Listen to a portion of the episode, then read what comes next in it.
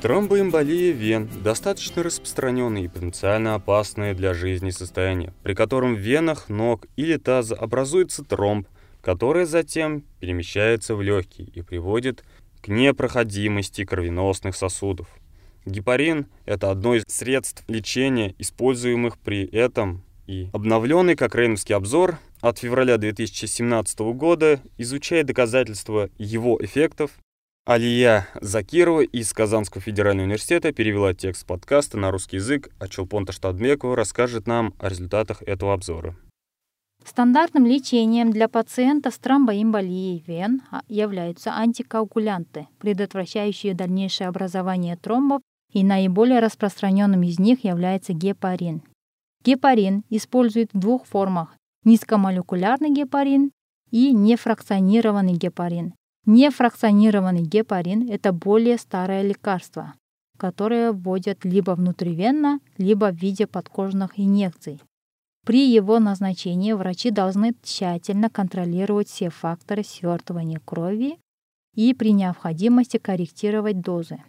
В свою очередь, низкомолекулярные гепарины также применяются в виде подкожных инъекций один или два раза в день и при этом не требуется столь тщательный контроль, как для нефракционированного гепарина.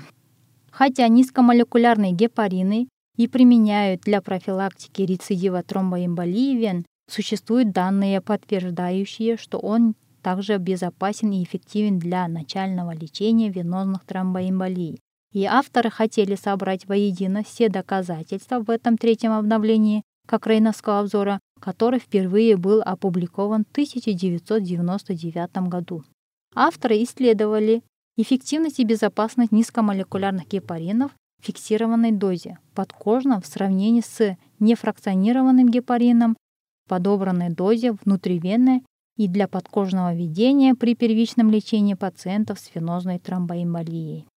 Авторы обзора проанализировали число случаев, когда у пациентов появлялся новый тромб.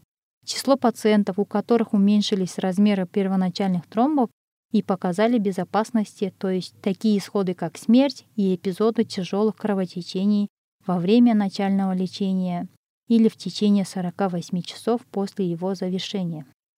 Авторы нашли 29 рандомизированных испытаний с участием более 10 тысяч пациентов с венозной тромбоэмболией. Объединение этих результатов показало, что у меньшего числа пациентов, леченных низкомолекулярными гепаринами, образовались новые тромбы и развились кровотечения по сравнению с лечением другими видами гепарина. Но относиться к этим результатам необходимо с осторожностью, поскольку качество доказательств было средним. Не было выявлено разницы в числе и смертельных исходов у пациентов, получавших низкомолекулярные гепарины и нефракционированный гепарин и низкомолекулярные гепарины сократили размер первоначального тромба по сравнению с нефракционированным гепарином, но качество этих доказательств было низким вследствие того, что результаты были разными в этих исследованиях. Таким образом, есть вероятность того, что при начальном лечении низкомолекулярные гепарины снижают частоту случаев образования новых тромбов и развития больших кровотечений, и что могут сокращать размер тромбов больше, чем нефракционированный гепарин.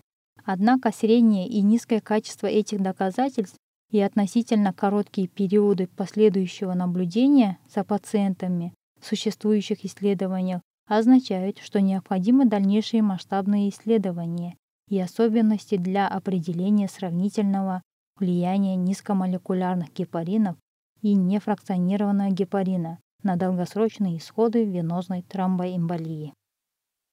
Если вы хотите изучить имеющиеся доказательства более подробно и в дальнейшем следить за обновлениями обзора, посетите сайт cochranelibrary.com и введите в строке поиска тромбоэмболия вен и фиксированная доза гепарина.